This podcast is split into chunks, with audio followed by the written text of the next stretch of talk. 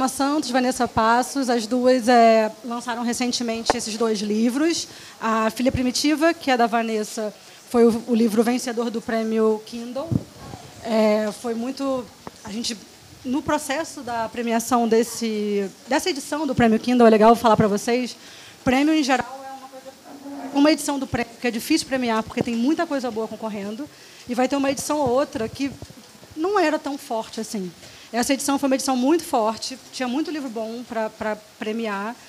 E havia uma questão, assim, né? como, como chegar no, no principal livro desse prêmio que está com inscrições tão fortes.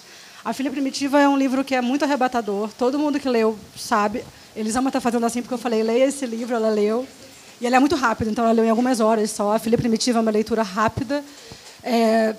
E que bom que é rápida, porque é uma leitura é um, é um assunto pesado. A gente vai falar aqui sobre tudo desse livro.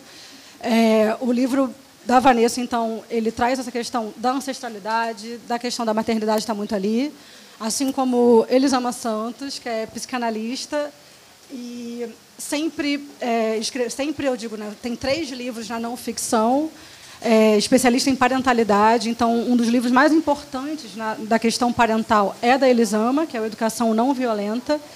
É, lançou também Porque Gritamos, logo em seguida, e depois se lançou numa novidade, que foi o Conversas Corajosas. Ela, como psicanalista, ensinou para a gente, nesse livro, a ter conversas corajosas, literalmente, a como falar, e usando a educação não violenta também, mas ali de uma forma um pouco mais geral para o público inteiro. Aqui no mesmo Rio, ela se lançou na ficção para falar de uma questão tão tensa de se falar, que ela usou a ficção como um recurso para poder falar sobre esse assunto, que é a maternidade imperfeita. A gente tem tanta dificuldade de aceitar que a maternidade não é aquela, aquela coisa perfeita, que a gente precisa, às vezes, ter esse recurso. O que a Elisama vai fazer com esse livro? O mesmo Rio tem esse título porque o filósofo né, Heráclito ele fala que vamos falar um ser humano, né? Chega de falar um homem, não sai da mesma forma se um ser humano entra num rio, ele não vai sair igual desse rio. Porque você não tem, você, qualquer experiência sua te torna uma outra pessoa, né? te, torna, te traz mudanças. O mesmo rio vai falar: não existe como você, que tem mais de um filho, ser a mesma mãe para eles. Se, no caso do livro, é uma mãe com três filhos. É, existe ali uma mãe para cada um deles. E a gente vai entender que isso traz questões super delicadas na maternidade, que é a preferência existe uma certa preferência, uma certa é, conexão a mais de um filho ou de outro. E esse é um assunto tão delicado que Elisama passou para ficção para conseguir tocar nesse assunto. E ela faz isso de uma forma muito fluida, assim como Vanessa. As duas falam de assuntos muito densos, tensos de, de se pensar a respeito, mas elas trazem um livro que realmente faz a gente consegue embarcar, se distrair com aquela história e eu lembro que Elisama se lançou então na ficção, como eu falei agora, e a preocupação dela era se, a, óbvio, né, qualquer estreante fala, eu estou fazendo sentido com esse livro. E a primeira coisa que eu falei foi, os personagens, a gente se apega a eles. E quando você se apega a personagem, quer dizer que o autor fez o seu trabalho muito bem feito, né? Vamos então falar com, sobre a maternidade imperfeita, é, que vocês duas abordam no, no livro. É, eu acho que a gente pode começar então por ordem alfabética com Elisama e depois você acompanha. Ai, oi gente, que prazer imenso estar aqui com vocês. É, o mesmo Rio, ele foi uma escrita bem intensa para mim. Lívia sabe. Lívia me acompanha. Quando eu falo que ela me acompanha, que eu mando áudio, eu falo, me responde. Eu falo, Lívia, pelo amor de Deus, eu estou em crise hoje, me ouve. É nesse nível, tá? Só para a gente ficar na mesma página. É, quando a gente assinou Conversas Corajosas, a gente tinha assinado junto um livro sobre irmãos. E provavelmente seria, sei lá, Educação Não Violenta para Irmãos. Só que a arte, ela decide como é que ela quer vir para o mundo. E um dia eu falei, Lívia, então, sabe o livro sobre irmãos? Ela sei. Eu fiz, então, é que isso é romance, não, não é um, um livro de não ficção. E eu tinha muito claras as histórias na cabeça. Assim, por muito tempo eu atendi famílias e eu encontrei pessoas que eu olhava e pensava, por que, que essa pessoa ainda fala com a mãe? por que essa pessoa ainda perto do pai? Por que essa pessoa caminha voluntariamente aos domingos para almoçar com alguém que vai feri-la de todas as formas possíveis e que ela vai sair em todos os domingos chorando e vai chegar, aqui para me falar o tanto que doeu ter encontrado essa pessoa. E aí eu quis falar um livro em que a gente entende cada personagem. É, normalmente, quando os filhos se afastam dos pais, das mães principalmente, se afastam das mães, ganhou muita fama na internet a mãe narcisista, né? E ok, eu não estou falando que não tem mãe que fere, tem mãe que fere, que machuca. Mas amores, por que são as mães? Somos nós que ficamos, né? É a mãe que está ali todo dia. Dificilmente vai ser o pai que vai ser o narcisista, porque ele quase não está. É a mãe que tem mais capacidade de ferir, ela, tá, ela que está junto todo dia. E eu quis trazer uma história em que todo mundo tem muitos lados. E, a gente chega, antes de contar do rompimento, o rompimento vai acontecer lá no sexto capítulo, a cena do rompimento. Eu queria que todo mundo soubesse quem é cada pessoa da família. Que todo mundo entendesse que esse, esse pai ele tem uma história e o comportamento dele é, tem dentro da história que ele vive. E que essa mãe não brotou do nada sendo mãe. Ela tem uma história. Ela teve uma mãe e um pai, ela teve um caminho imenso até chegar na maternidade e os comportamentos dela não são necessariamente culpa dos filhos, responsabilidade dos filhos. E é um livro que chega um determinado momento em que ela reconhece para ela mesma: é, eu não, não consegui, eu não consigo gostar dessa minha filha. Não consigo amar essa minha filha. Não consigo. Tem alguma coisa nessa menina aí que, que me dá raiva, que me dá e eu não dou a resposta do que, que é, mas quando você vê a história dela, como ela estava quando cada filho chegou, a gente vai enxergando assim, pode ser por isso, pode ser por isso, pode ser por pelas milhares de coisas que estão na nossa vida e que formam as relações, a relação de mãe e filho, a gente desumaniza muito, a gente santifica essa relação, né? A gente santifica e quando a gente santifica, a gente desumaniza os dois personagens nela, que é a mãe e as crianças. Então, assim, essa mãe é humana. E como humanos, tem relações que são uma delícia. Que a gente se dá muito bem, que elas são gostosas, que a gente se sente em casa. E tem relação. Tem relação que não rola. Tem relação que desperta o teu pior e você nem sabe por quê. Tem relacionamento que você olha e fala, mas por que, que eu falei isso? Por que, que eu falo isso desse jeito? Por que, que, eu, que eu sinto isso quando eu estou perto dessa pessoa? E às vezes isso aí acontece dentro de casa. E aí eu quis trazer um pouco desse desse olhar, sabe? E eu achei que eu ia receber muitas mensagens depois da leitura do livro das pessoas me falando, Elisama, eu sou a Rita, que é a personagem que rompe com a mãe. Ou eu sou a Marília, que é a personagem que é aquela filha que, que a gente chama de filho, parentalizado, que é aquele filho que tem responsabilidade de, de adulto, que quer cuidar dessa mãe, né, que é o papel invertido. E eu recebi muita mensagem falando, Elisama, eu sou a mãe. Eu me sinto exatamente como ela. E foi legal, sabe? Assim, algumas pessoas falaram, eu estou conseguindo dar nome a isso. É isso, eu sou essa pessoa. E eu pude falar, cara, procura ajuda. Porque por mais que você seja essa pessoa, teu filho não merece conviver com alguém que não quer estar tá com ele. Então, procure. E você não merece viver uma relação nesse nível de dor. Mas foi interessante, assim, o tanto de mulheres que me procuraram para falar. É isso. Eu sou essa mãe aí. Eu sinto desse jeito aí. Eu sinto esse, esse, esse sentimento todo que você colocou da Maria Lúcia. Eu sou a Maria Lúcia. Para mim foi uma surpresa. Eu não achei que eu ia receber tantas mensagens falando que era Maria Lúcia. E a, a maternidade das filhas dela é completamente influenciada dos filhos e do, a paternidade do filho, né? vontade de ter filhos é influenciado pela mãe que ela foi, né? Então é uma é uma pedrinha que você joga no rio e ela tem aquelas ondas, né? A gente não as repercussões elas são gigantescas. Estou muito feliz de estar aqui. Eu sou apaixonada pela Elisama, ela sabe. Está até aqui, né, o que ela escreveu sobre a filha primitiva. Lívia também e essa casa maravilhosa, Grupo Editorial Record. E eu estava pensando aqui, porque o, o, livro fala sobre maternidade, e eu gosto de dizer, eu faço questão de dizer, porque eu também trabalho com pessoas que, que escrevem, né, que a filha primitiva foi um parto de quatro anos. É, foi um parto difícil, foi um parto lento, né?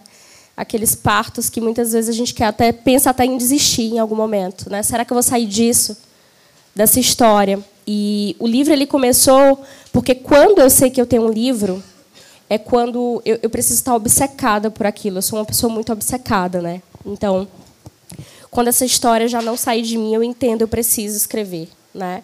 É, e, e, e para mim, até que o livro esteja pronto, nada mais importa. Né? Eu não estava pensando em publicar, não estava pensando em prêmio, não estava pensando em nada. Eu estava pensando nessas personagens.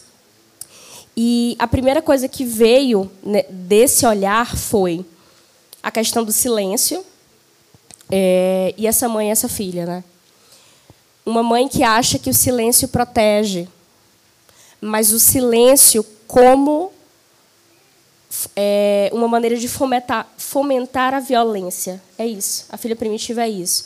Né? Uma narrativa sobre violência. A violência está no enredo, na trama, está nas personagens, está na ausência do nome dessas personagens. Que eu acho isso genial no seu livro, Vanessa. E, e foi uma da, e foi uma das só os homens sem nome. Foi uma das poucas coisas que não foi planejada, porque eu sou uma autora que planeja, né? O Assis Brasil, que é o meu orientador do pós-doc em escrita criativa, ele fala que o escritor planeja para ser livre. Eu acredito muito nisso, né? Eu, eu, eu planejo, mas eu também escuto essa intuição porque eu acho que tem coisas que a gente só descobre enquanto escreve. Então, eu, o meu processo é, eu crio a personagem inteira e nomeio depois, porque depois dela ter uma vida, eu disse, ah, eu posso saber como é que eu vou chamar essa mulher.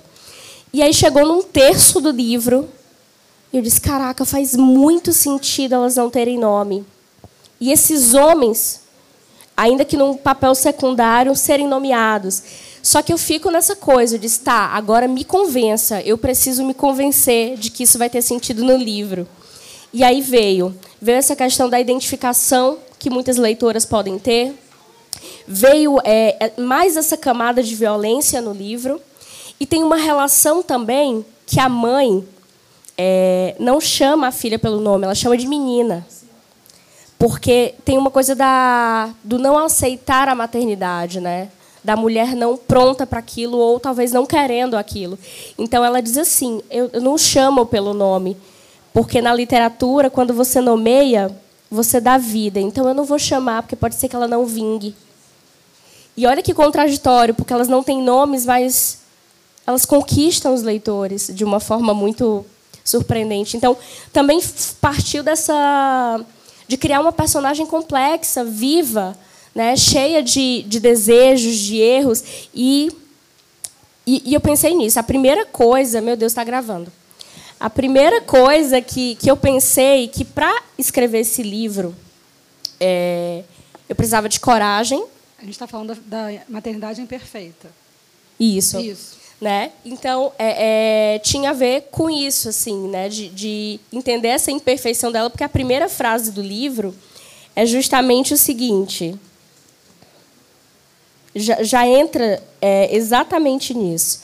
Já era tempo de parar de mamar mas a menina continuava agarrada ao peito. No fundo, eu gostava porque era o único momento em que eu me sentia mãe de verdade. A menina sugando de mim a mãe que eu não era.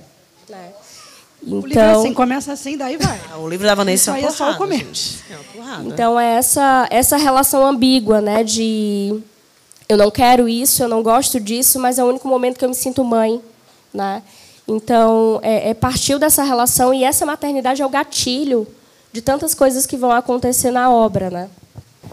Voltando assim na questão não só da maternidade, né, mas tem uma é muito claro no livro de você, vocês duas têm várias semelhanças. Vocês têm semelhanças entre si, né? Tanto que eu falei para vocês serem amigas, vocês já viraram amigas, duas arianíssimas para quem acredita em signo. É, e os livros também não tem nada a ver uma com a outra, eles não se conheciam e tem é, tem muita coisa que faz sentido, embora cada uma tenha abordado de uma forma.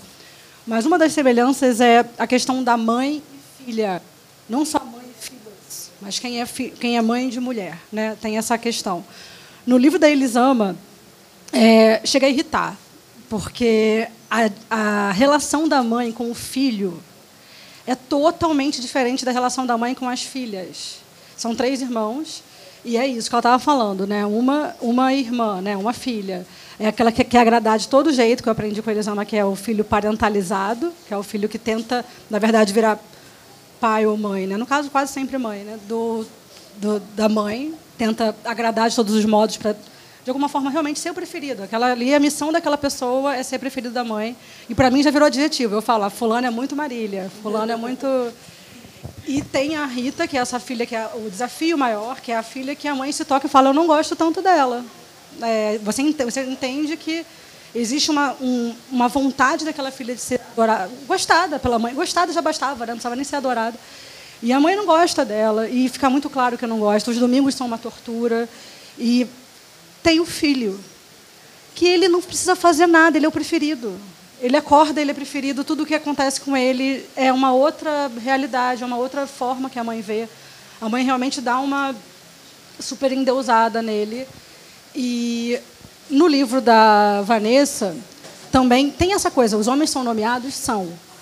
Mas as principais são elas, que não têm nome. E quando você fala da filha primitiva, você, tá, você traz aqui a filha, a mãe e a avó. E toda vez que a gente fala em ancestralidade, a gente fala de mulheres tra né, transmitindo essa ancestralidade. Então, eu queria que vocês falassem um pouco sobre a especificidade que há entre essa questão da maternidade de mãe com filha. Existe uma especificidade muito séria que vocês duas acabam abordando no livro, a diferença. Eu acho que para que o patriarcado ele continue existindo, é essencial que ele seja introjetado e passado de mãe para filha. O lugar que você ocupa na sociedade, a sua filha tem que aprender qual que é o lugar dela. E enquanto mães, se a gente não tomar muito cuidado, é o que a gente vai fazer com as nossas filhas. Não, que, onde é que você aprende qual é o jeito certo de sentar? Onde é que você aprende qual é o tom certo de falar? Onde é que você aprende como uma menina se comporta? Com a tua mãe e com as mulheres da sua família. Porque elas aprenderam com as mães delas e com as mulheres das famílias delas. Então, em todas as culturas, a ancestralidade ela vem muito pela mulher. Quando vem pela liberdade, a gente ganha a liberdade das nossas mães. Quando vem pela prisão, a gente ganha as correntes. A gente ganha as correntes, elas são passadas. Não intencionalmente, mas elas são passadas. E eu acho que isso liga os nossos livros. assim.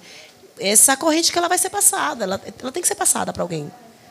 Né? Então tem um momento que a mãe, a mãe, depois que a Rita rompe com ela e que ela está pensando né, depois que ela recebe o diagnóstico que ela está morrendo, etc. E, tal, e que ela pensa na Rita, ela pensa, mas eu limpei a bunda da minha mãe. Eu cuidei dela mesmo quando eu não queria cuidar. Eu fui uma boa filha. Eu tenho direito que ela faça isso comigo. Que ela seja uma boa filha para mim, não interessa o que eu faço. Então, essa violência que eu fui violentada pela minha mãe, ela me batia, ela me gritava, ela fazia absurdos comigo, mas eu estava lá, eu cuidei dela até morrer, porque eu sou uma boa filha. Você vai ter que ser uma boa filha. Não quero saber quanto isso te dói. Eu não soube quanto doía em mim. Eu não colhei quanto doía em mim, nunca tive esse direito. Por que, que você vai ter? O que é ser uma boa filha? Ser uma boa filha é aguentar tudo que eu jogo para você e acabou.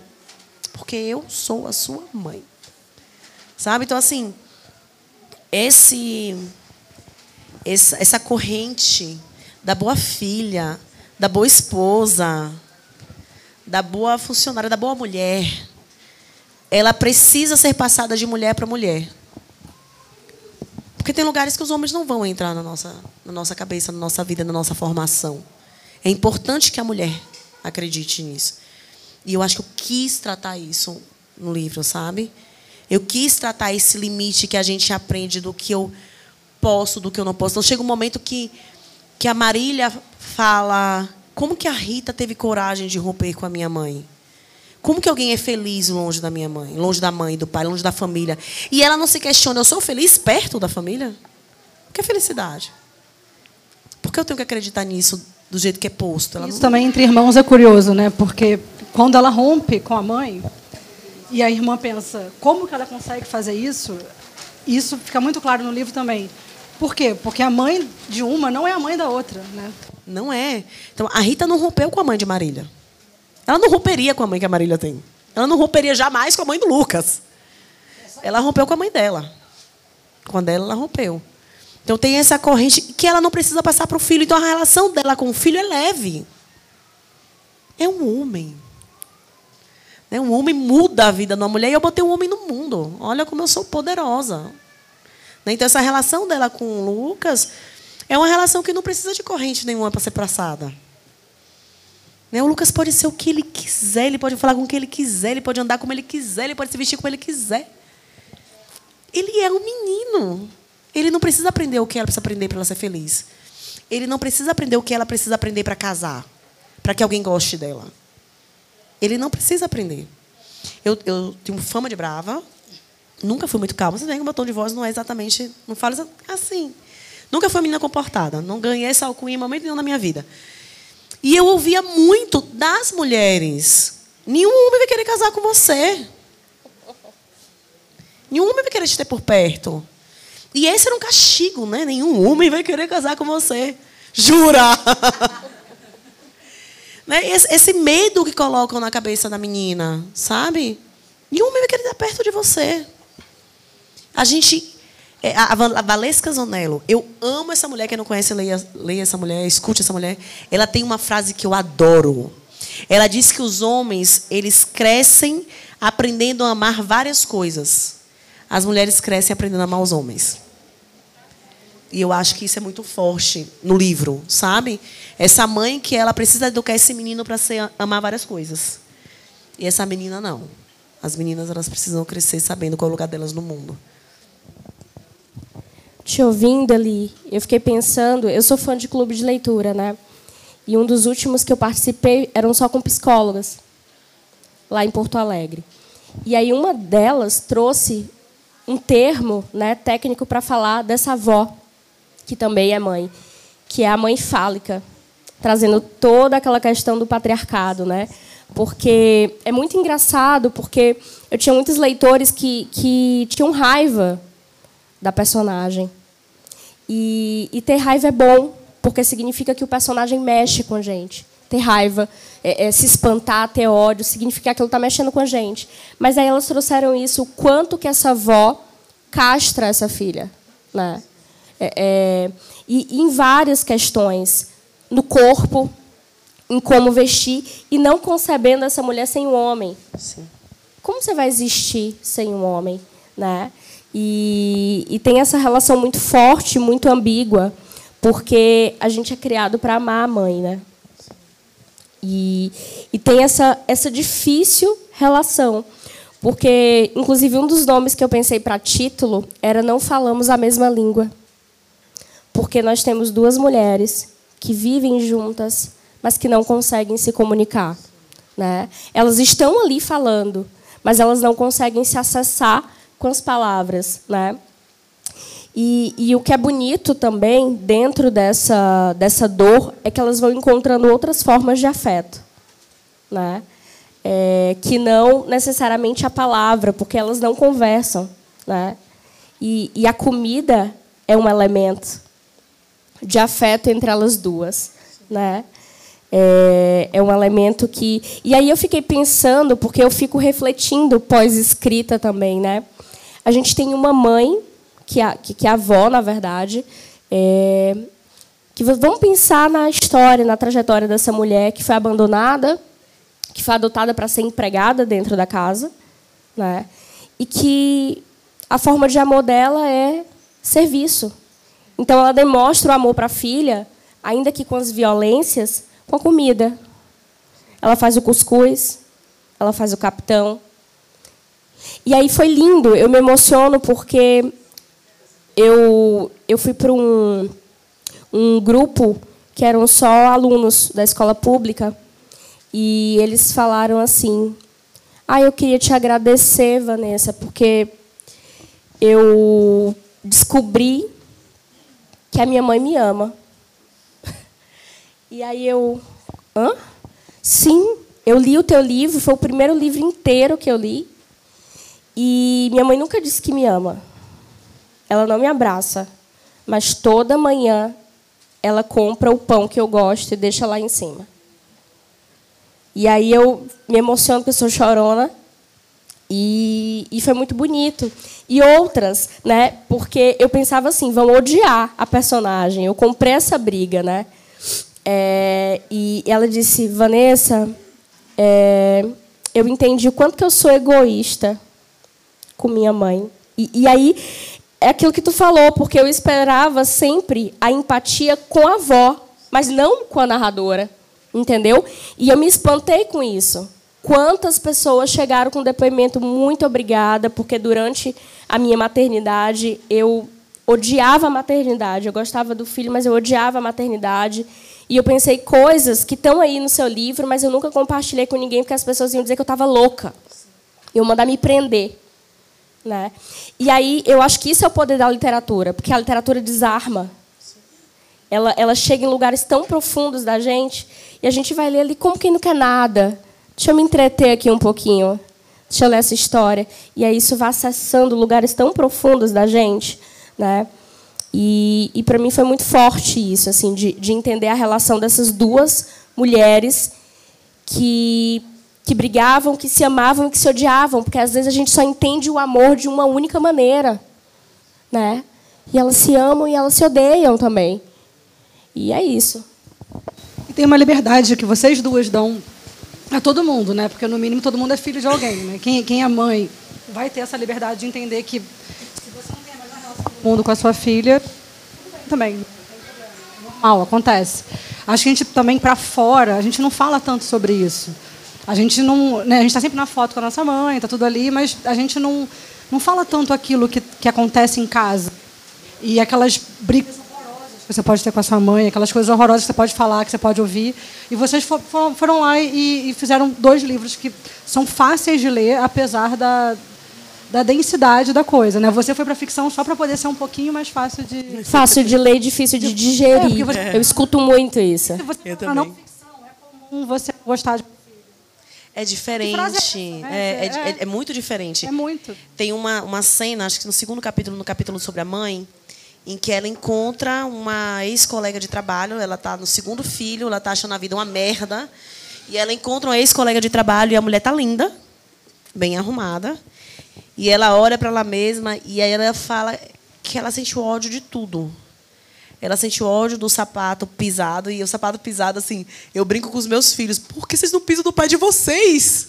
Vocês não conseguem frear esse pé aqui, é meu. Eles pisam sempre na minha sandália, meu sapato. Meu sapato sempre vai estar sujo. Se eu botar um tênis branco, ferrou. Certeza que eu vou voltar com ele manchado em casa sair com as crianças. E ela olha para o pé e ela vê a sapatilha manchada de suco de laranja de pé de criança. E, e ela lembra que ela está de coque. E ela olha para mim e ela sente ódio. Ela sente ódio da pele de quem dorme a noite toda. Ela sente ódio de quem pode escolher se vai botar uma panela no fogão ou não. Sabe assim? Eu ouvi tanta mensagem falando, Elisa, eu passei um tempo odiando as minhas amigas que não tinham filhos e eu nunca disse isso para ninguém. Eu achava errado pensar nisso. E quando eu li, eu entendi. Cara, eu senti tanto ódio. Eu senti ódio dos meus filhos, eu senti ódio de mim, eu senti ódio por não ter tempo. Sabe? Eu senti ódio. Eu me lembro, meu marido está ali quando eu amamentava meu filho, e, e ele sempre foi muito parceiro, ele acordava, é, ele quem trocava a fralda me dava para dar peito. E aí ele voltava a dormir, porque eu estava dando peito. E eu tinha vontade de dar um murro nele, porque ele tinha voltado a dormir. E ele só, ele já tinha feito a parte dele. A parte dele era trocar a fralda, sentar e voltar. Mas quando eu olhava para ele, pensava, ele está dormindo e eu não. Assim, por que o peito está em mim? Porque eu que tenho que estar tá aqui sentada, acordada. Só o fato dele poder dormir eu tinha ódio, sabe? Às vezes quando ele saía para trabalhar, eu olhava para ele e fazia, ah, você está saindo de casa. Eu não brigava com ele, eu sabia que não era ele. Mas a possibilidade de continuar tendo uma vida enquanto eu estava trancado em casa, trocando fralda. Sim, quem, tem, quem já teve filho aqui sabe um cocô que o RN faz, é um negócio impressionante.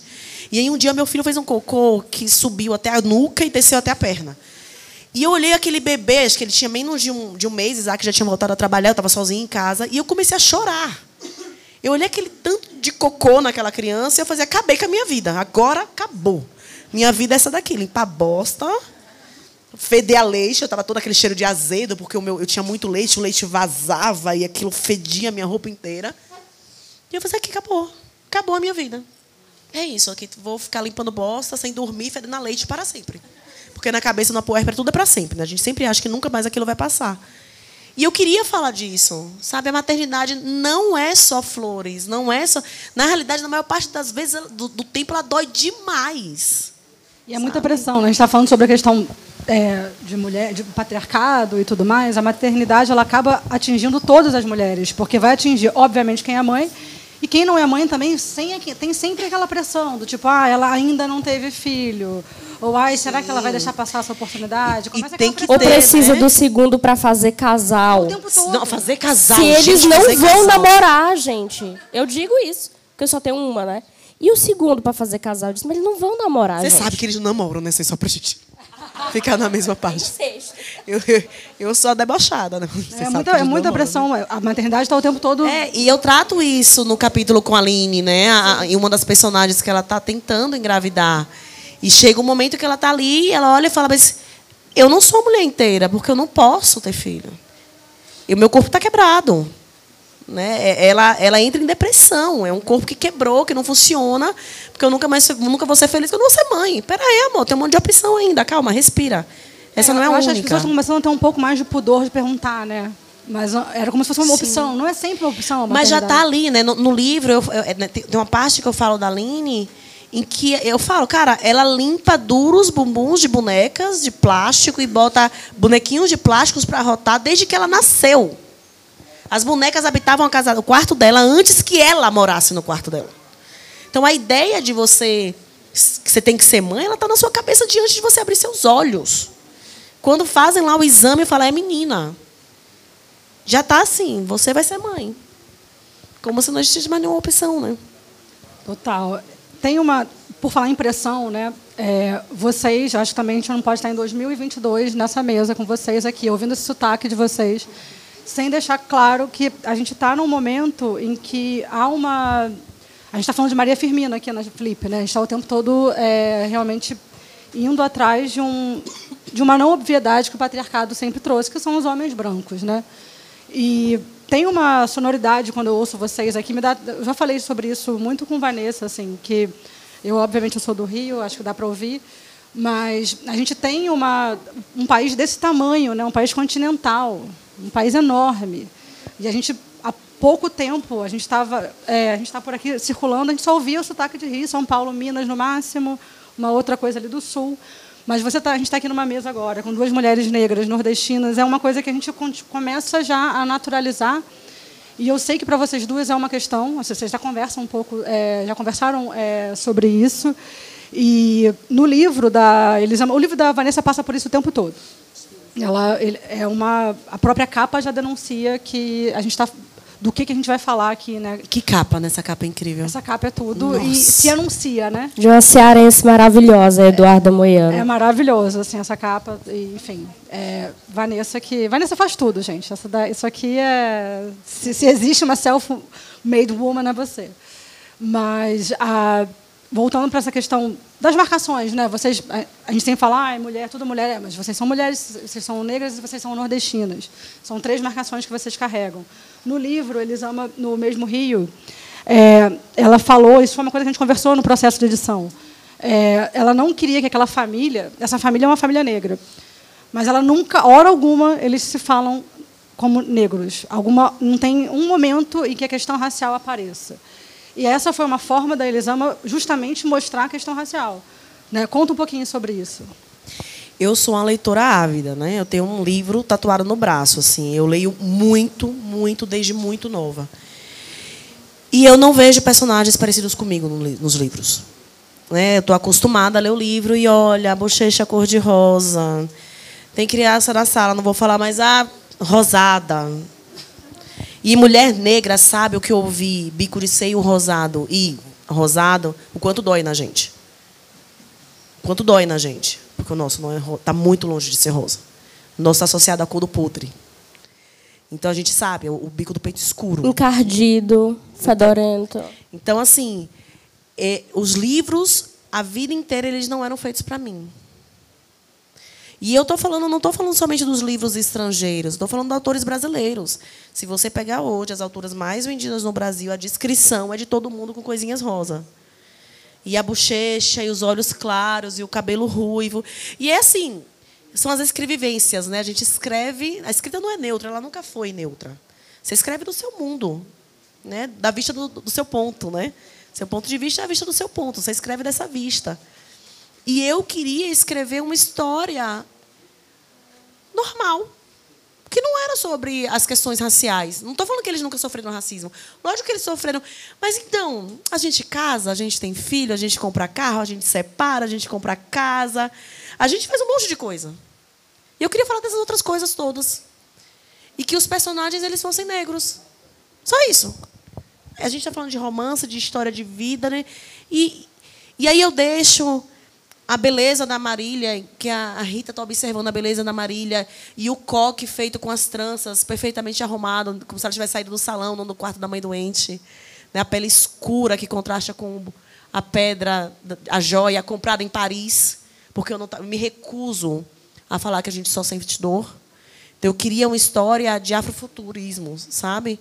Então, é uma família que a toalha de mesa, quem já leu o livro, a toalha, a toalha de mesa tem um papel importante. A toalha de mesa, ela comprou, a família, a mãe comprou no Marrocos, uma viagem com o marido dela. A, o, a, a joia que foi um presente que ela, eles compraram em Paris. Então, é uma família que é negra, que tem a descrição da pele caramelo. Né? O Lucas está se arrumando para o casamento e passa o pente garfo no cabelo. Está todo, todo mundo ali é negro. Mas sempre só em questões bem, bem aos poucos você entende que aquela família é negra, mas podia sim. totalmente não ser. Não é, não é uma uma questão, né? Sim, sim. E é, eu acho que tem muito do meu trabalho, já, só para passar a palavra para a Vanessa. Eu sou uma mulher negra que não falo de racismo, não é o foco do meu trabalho. E muitas vezes as pessoas falam: ah, mas por que você não fala sobre as questões raciais? Mas por que você não fala mais sobre o racismo? Eu, porque a minha cor tem que determinar o que eu falo. Você pergunta isso para branco? Você costuma perguntar isso para a autora branca? Então por que você está perguntando para mim, caramba? Por que eu tenho que falar sobre racismo? Não quero, não estou afim. Eu sou uma preta com um microfone na mão. Já estou lutando contra o racismo. Você não percebeu ainda? Sei por que eu tenho que falar do racismo para estar lutando contra o racismo. Eu, eu no, lançamento de Brasília, uma moça chegou e aí ela me abraçou. Ela estava com a filha dela, cabelo black, mais cheio que o meu, e ela fez: "Eu só vim hoje Hoje o dia foi difícil, eu trabalhei loucamente, mas eu só vim hoje para ela te ver. Para ela saber que ela pode chegar aí. Já estou lutando contra o racismo. O meu livro já está lutando contra o racismo, sabe? Fala das questões que eu sei que tem uma tanto no livro quanto pessoalmente também, né? Você passou por, por, por questões internas também em relação a isso, né? Sim, o, o o romance, assim, a questão central do livro é a maternidade, mas é, o racismo é uma coisa que está aqui o tempo todo. Né? Ele está aqui em tudo. É, ele está nessa avó que eu trabalhei na região metropolitana, né? Eu fui é, professora concursada do estado antes. E, e, é muito é muito engraçado isso, porque nessas regiões é muito é muito comum você adotar crianças para serem as empregadas dentro de casa. Na Bahia também era? Muito, muito comum, naturalizado. Ninguém questiona.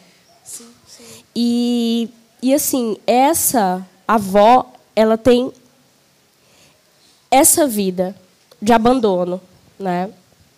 E, e por isso que eu digo, porque ela foi criada para servir. Então, o único amor que ela consegue demonstrar para a filha dela é servindo. Ela não consegue demonstrar amor de outra forma, ela foi condicionada a isso, né? Mas sabe uma coisa que é legal? Porque ela é essa mãe fálica, essa mãe que está dizendo: teu peito vai cair. É essa mãe que está dizendo assim: homem direito não gosta de mulher assim. Enquanto que a filha diz assim: como? Que trepa? Porque é, foi, foi um trabalho de linguagem muito forte também, assim, de entender o que, que era o vocabulário de cada uma delas, né? Essa essa avó que é mãe e que é guiada por essa fé fundamentalista e, e a filha movida pela raiva, né?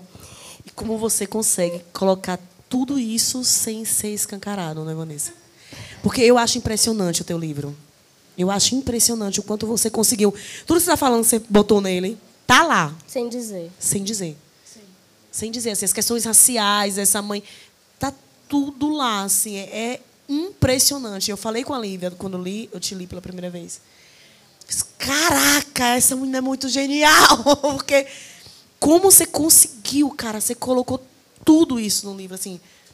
essa naturalização dessa mãe que veio para servir, assim, é, é, eu acho muito. Eu precisava dizer para todo mundo aqui, porque eu acho muito impressionante a tua capacidade de escrita, o quanto você conseguiu colocar isso, assim, claramente no livro, sabe? Ai, que lindo. Eu fico me segurando aqui. Mas eu, eu brinco, e agora eu vou falar, porque eu gosto de falar disso, né? Que as pessoas dizem, mas Vanessa, você passou quatro anos para escrever esse romance curto? Quatro anos, Vanessa. Eu digo, olha, eu passei quatro anos tirando do livro tudo que não era o livro. Que a gente precisa fazer isso. Gente... Eu acho legal você falar um pouquinho também agora a gente tem que caminhar para o final. Fala sobre o processo criativo, que vocês duas têm um processo. Eu brinco porque eu, eu edito elas duas, né? E uma não tem nada a ver com a outra na forma de criar. O processo criativo de uma é o oposto da outra. Enquanto a Vanessa, ela ficou anos escrevendo e ela foi enxugando, enxugando, enxugando, enxugando para chegar com esse livro aqui, que é curto.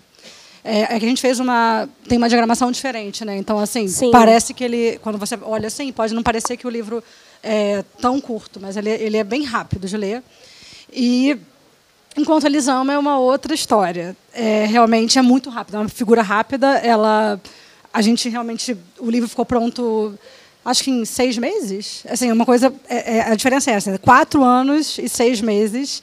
E emenda no que você já estava falando, para falar do processo sim. criativo, você, do parir palavras, é importante você falar sobre isso. Acho que está. Voltou?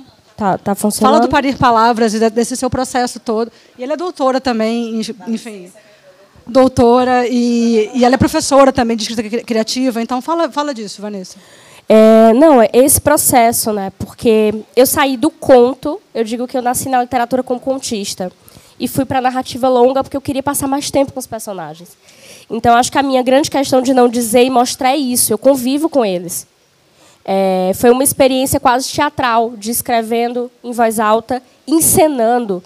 Então eu disse, agora ela está com raiva. Como é que ela vai encenar? Que, que, que, palavra passa a sensação de raiva? Então eu ia, e, e era muito doida, minha filha batia na porta, mamãe, você está falando comigo? Eu disse, não, não, não, a mamãe está escrevendo. E eu ficava falando, falando, e ela achava aquilo muito doido. Tanto é que ela, não, ela, ela tem muita raiva. Ela diz, você só escreve esses livros que eu não posso ler. Eu disse, calma, filha, você vai fazer 12, eu vou deixar você ler. Aí teve um dia que ela passou, pegou, leu o começo, e aí eu estava numa. Leu o começo. Aí, aí eu perguntei, o que, que você achou? Intenso. Aí eu, terceira edição vai ter uma blurb de Isabela. Intenso, né? Não, mas, mas foi muito engraçado isso. Então foi esse processo de, de parir mesmo, assim de tirar. De, de, e eu fazia uma coisa meio louca, que era assim, é, é sabe aquelas coisas de investigação da Netflix? Aí eu fazia, eu, eu imprimia as 11 versões, né? cada versão eu imprimia e corrigia a mão. Aí eu fazia um jogo de cores. O que estava. Né? Ó, o que estava em verde eram as frases que eu sabia que estava foda. Eu disse, essa frase aqui os leitores vão gostar. Sério. E olha que doido. Como ele saiu no e-book primeiro, eu consigo ver os marcadores. Eu, eu não disse que essa frase ia estar marcada. Duzentos e tantos marcadores para essa frase. Eu disse, ah, eu não acredito. Eu vou fazer isso com todos agora. não, é doido. E aí, o que estava em roxo era o que eu achava que estava ruim. Tá ruim. Tá ruim. Ou eu corto, ou eu reescrevo. Desse jeito não pode ficar. É, e o que estava em amarelo é o que eu tinha que aprofundar. Tenho que aprofundar espaço, tenho que aprofundar personagem, personagem secundário. Cada versão era uma versão para personagem central, uma versão para personagem secundário, uma versão para espaço, uma, uma versão para os diálogos, porque os diálogos não são, não são demarcados, né? Não tem travessão, não tem aspas, não tem nada. Então eu ficava, eu preciso diferenciar essas vozes. E o primeiro leitor crítico do livro me falou: você tem que pôr nome. Você tem que pôr nome porque vai ficar confuso para o leitor. Eu disse, era homem. Aí eu disse, não, aí eu até brinquei, né? Eu disse assim, gente, eu me bati mais com os homens do que do, do que funcionou. Eu disse, não, mas tem que, tem que ser assim. A história pede isso, porque só quem escreve sabe, tem coisas que a história pede, né? Tem coisas que a, a história pede. Então foi esse processo de, de entender, e aí é muito doido, porque eu acho, por isso que eu amo essa mulher, eles amam, o quanto que ela é fodástica, maravilhosa e é humilde. Porque humilde no sentido de não se sentir melhor do que os outros, porque você sabe do seu valor, você sabe que você é foda, mas você trata as pessoas. Eu lembro que quando eu venci o prêmio, estava falando do segundo romance, né? Que é o projeto do meu pós-doc. Aí eu falei: não, não, quando eu for mandar para leitura crítica, você não é autora premiada? Você não precisa de leitura crítica. Eu disse: hã? Como assim? Eu não posso ser escritor e crítico da própria obra. A gente sempre precisa do olhar do outro porque a gente se apaixona pelo que a gente faz. E aí, aí vem um monte de ponto cego, né? É, então, por isso é tão importante. Foi incrível o trabalho com essas mulheres. Eu digo, quero ir para outro lugar, né? Porque Lívia, é, é, Letícia, Carolina, meu Deus, que trabalho incrível. E aí, assim, quando eu não concordava com uma coisa, eu defendia, eu tinha os argumentos, né? Não, isso aqui não, por isso, por isso, por isso e por isso, né? Então foi foi incrível. E aí eu quero finalizar a minha fala, porque, gente, eu falo e fico lendo, porque eu era aquela aquela menina que o professor dizia: "Quem pode ler?" Tenho certeza. Aí depois: "Quem pode ler?" Aí disse: "Querida, você tem que dar oportunidade para as outras pessoas, né?" Mas aí eu vou ler só esse trecho, porque eu acho que ele é muito sincero. E aí eu quero falar que eu passei o meu processo de escrita ouvindo de críticos literários dizendo assim, enquanto eu escrevia: Não aguentamos mais livros de pessoas que escrevem. Porque já foi muito feito. Foi feito por quem? Foi publicado por quem? Eu quero escrever um livro e a minha personagem escreve. E ela escreve para preencher as lacunas que ela não tem acesso do passado dela. Né? E, e eu vou fazer isso. E que bom que eu não ouvi isso. Porque são que os leitores mais falam. Porque a gente é, é, tem uma conexão com a escrita, independente de querer ser escritor ou escritora profissional. Né? E, aí essa, e ela se conecta com a filha por meio da escrita. Agora me dei conta. A chegada da menina me engravidou de novas palavras. Fico pensando que escrever é um parto infinito. A gente vai parindo devagarzinho, letra por letra, que se não saem ficam encruadas dentro, fazendo mal, ferindo a gente feito felpa que entra no dedo. Tem que tirar com a agulha, espremeu o pus. Dói parir palavras. Dói mais ainda viver com elas dentro.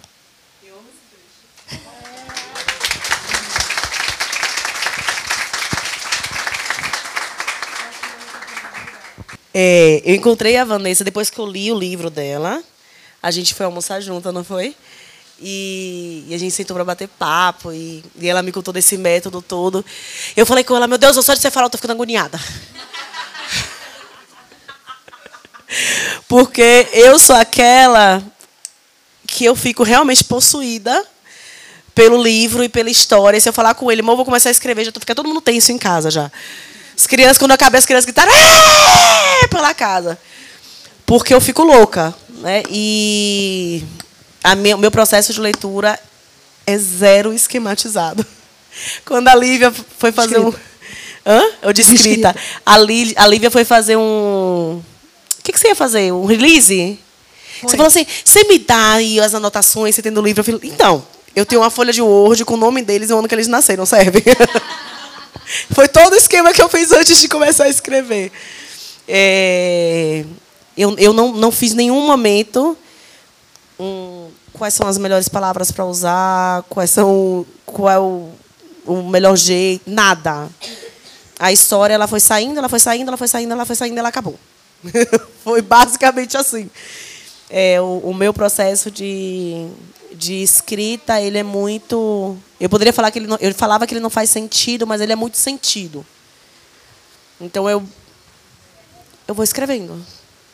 O que tem que fazer, nenhuma das histórias assim, eu tinha né, esse Word com o nome dos personagens, o ano que eles nasceram. Você sabe o fim? Não. Eu soube o fim depois que eu escrevi. Eu sabia que eu não queria um final hollywoodiano. Isso eu sabia. Né? Eu sabia mais ou menos como eu queria, mas se eles iam se encontrar em determinado lugar, como seria aquela conversa, eu não sabia de nada. Tanto que, como eu não sabia de nada, eu fico ansiosa para escrever para saber como vai acabar. Sabe? Então, assim.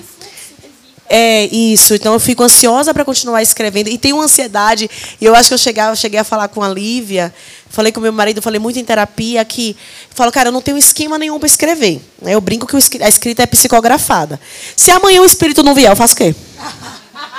Porque eu não sei o que eu vou fazer com esse povo. Se a inspiração não continuar vindo, eu não sei que rumo que eu vou dar para eles. Porque eu, eu contei para a Roberta e para Carla Madeira agora há pouco que eu estava num dia muito ansiosa, porque tinha o Lucas. Eu queria que o Lucas fosse outra coisa.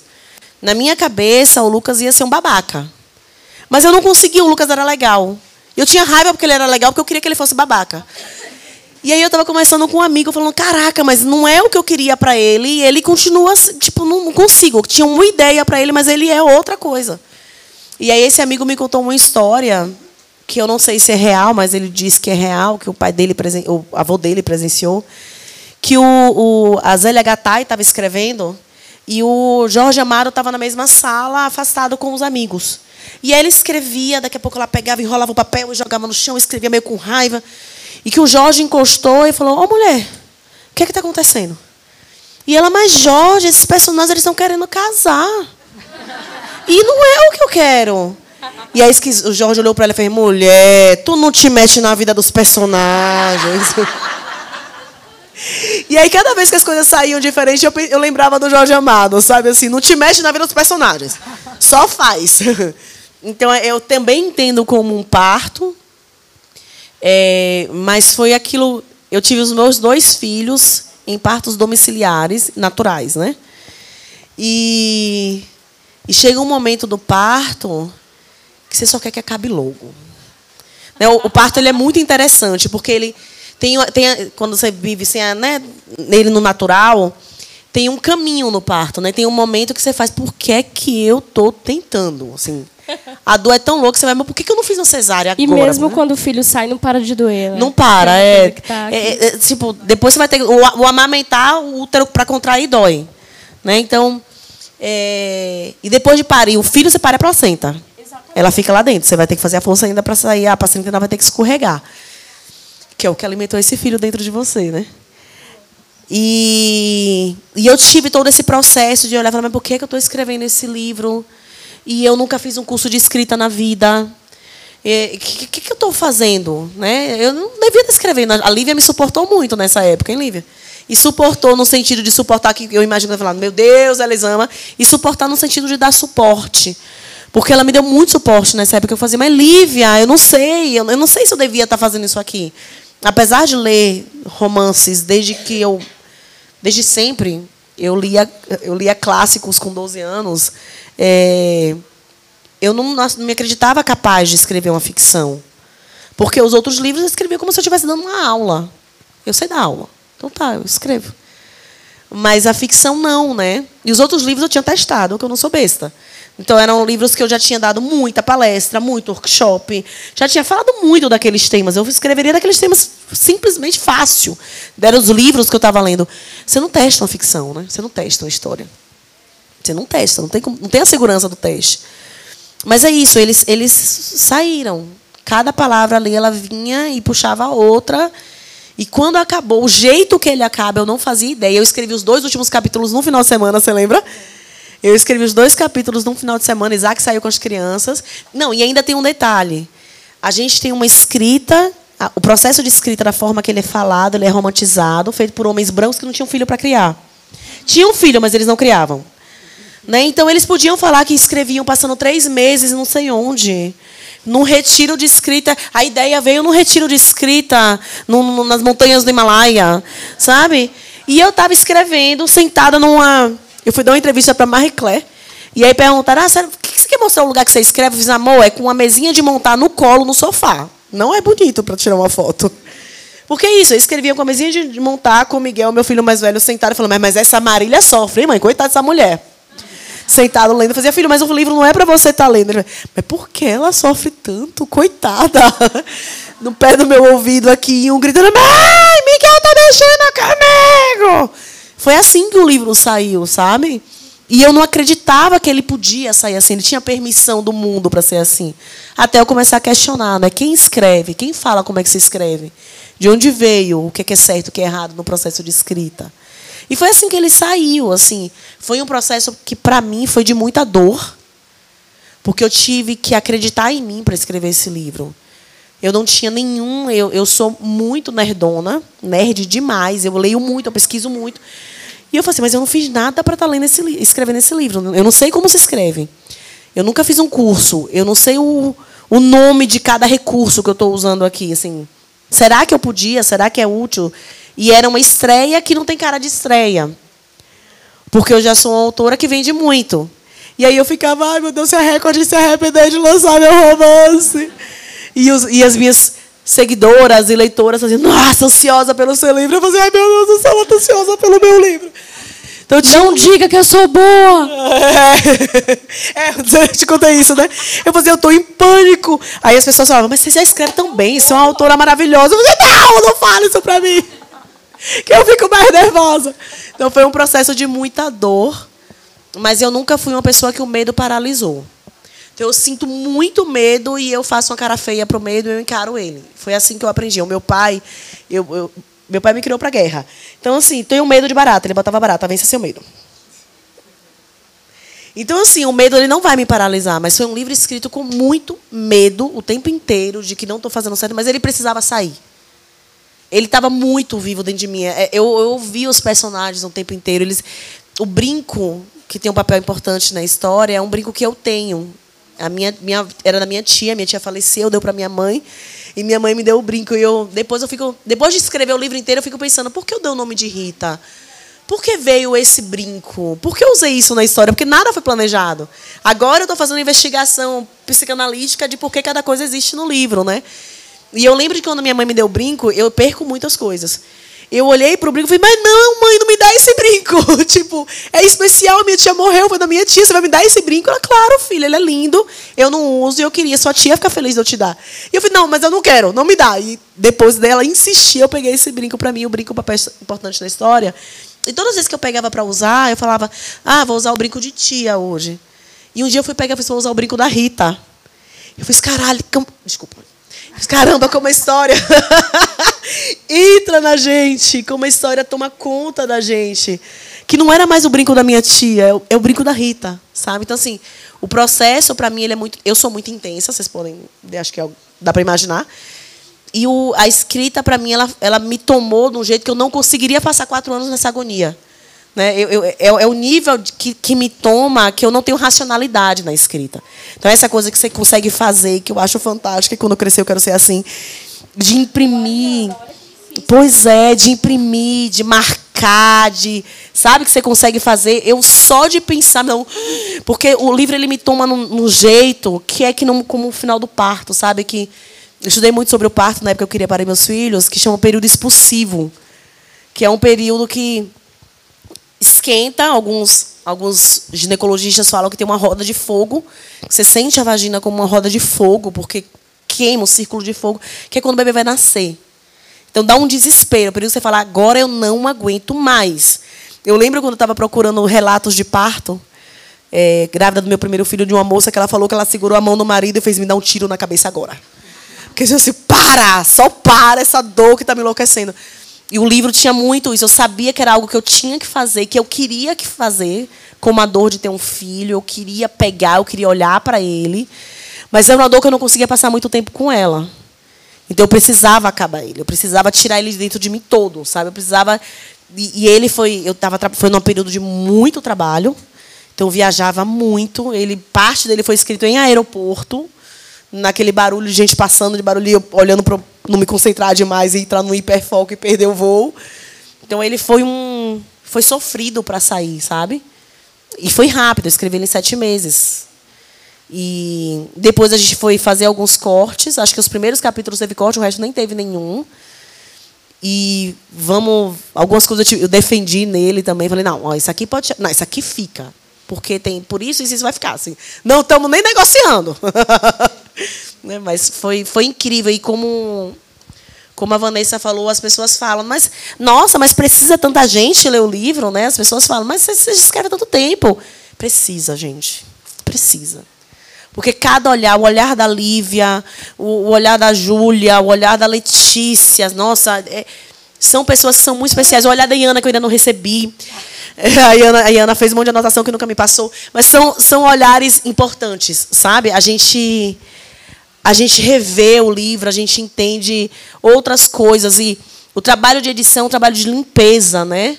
De, de polir, sabe? A gente entrega aquele, aquela joia bruta, ainda cheia de ponta. E, e o livro, ele, a edição, ela vem deixando ela melhor. Então, tem teve sugestões que eu olhava e fazia, gente, mas por que eu não pensei nisso antes? Nossa, maravilhoso. Né? Você olha e fala, caraca, era isso aqui, era essa, isso aqui que não fazia sentido, como ganhou outro sentido depois que outra pessoa leu. Então, me, me, me perguntaram em uma entrevista, porque eu falava, gente, sobre a edição do livro. Falava, porque é a gente, não sou eu, é uma equipe, é a gente. São muitas pessoas trabalhando no livro. Ele, a história ela é do jeito que ela é, porque teve um grupo comigo e um grupo de mulheres incríveis, assim. Não é, tirando o trabalho do Everson, cadê o Everson, e dos homens da editora que são maravilhosos comigo. Mas, caramba, como é incrível trabalhar com essas mulheres, assim. A Júlia, a, a, Lívia e a Letícia são um presente na minha vida desde o meu primeiro livro. Como é incrível ter esses olhares os olhares delas, sabem, no que eu escrevo, na, no processo, nas palavras. Essa, essa palavra aqui talvez ficasse melhor que essa. Né? Isso aqui, por que a gente não corta essa frase? Está sobrando aqui. Nossa, é, é, muito maravilhoso, gente. É bom, é bom. Para mim é uma honra profunda vocês duas aqui, trabalhar com vocês. Obrigada, meninas. Beijo.